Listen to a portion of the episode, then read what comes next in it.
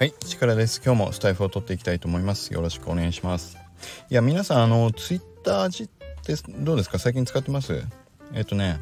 ツイッターで実は最近あの文字数の、えーと、入力できる制限が増えたっていう話を聞いてでやってみたんですよ。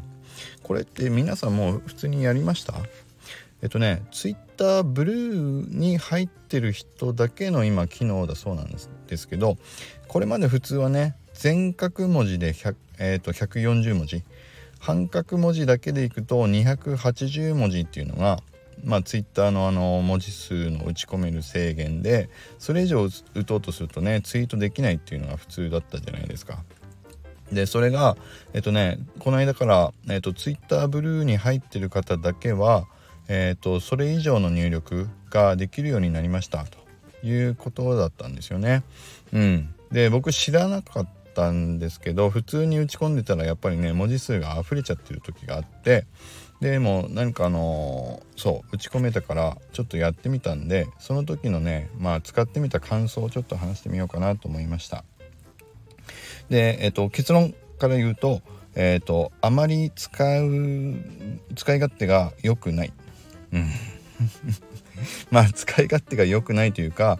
えっ、とね使ってもうまく表示されるっていうのが狙ったような表示が結局これまで通り、えー、と全角で140文字までしかあのパッと見は見えないんですよ。うん、でさらに見ようとした場合はわざわざ開いてあのさらに開くみたいなさらに読むみたいなのをポチッと押さないとみんなにもその全文が表示されないのでそれって、うん、結局意味ないなっていうふうに僕が今のところ思いましたね。うん、だからこれまでも、えーと、長文を打ちたい時ってみんなスレッドに分けて、あのー、個別のツイートのような形をこうつなげて、あのー、1個のまとめたツイートにしてたと思うんだけども、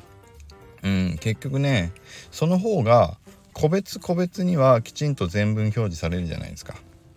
ね。だからそう分割してあの文字を打ってあのそれぞれの分割したものが140文字ずつみんなのねタイムラインにこう表示されるっていう風なねこともできたし個別に「いいね」がつくとそれだけでねリツイートされたりっていうこともあったと思うのでわざわざそう長文の一つにまとめたツイートを Twitter ブルーでできるようになったからってもうどんどん使った方がいいかどうかって思った時にまあ僕はいらないなっていうふうに思いましたね。うん。まあやってみないと分かんなかったことだけど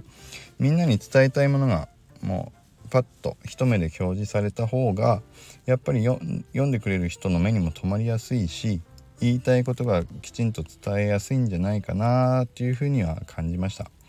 もしねそうだからこの Twitter ブルーで使える文字数のねあのーもっと長文送れるようになったっていう機能を使ってえっ、ー、といやこういうメリットあったよっていう方がねもしいたらうん是非ねコメントをいただきたいなと思います。僕もねまだそうたまたまやってみて1回2回やってみたのかな。うん。でもまあそう。いやそのやってみた感じだとまあ今の所感になりましたっていう感じですね。だからちょっと僕にね長文を打ってるメリットを、うん、誰か知ってる方いたら是非教えていただきたいなと思います。やっぱりねそうだって忙しいでしょみんな。Twitter 読んでる時ね結構わーっとこうスクロールしてあの目にパッと止まったものだけねちょっと読みながらさささっとやっぱりコメント送っていったりねツイッターツイート送っていったりってやっぱりそういう見方するのがもう習慣になってると思うから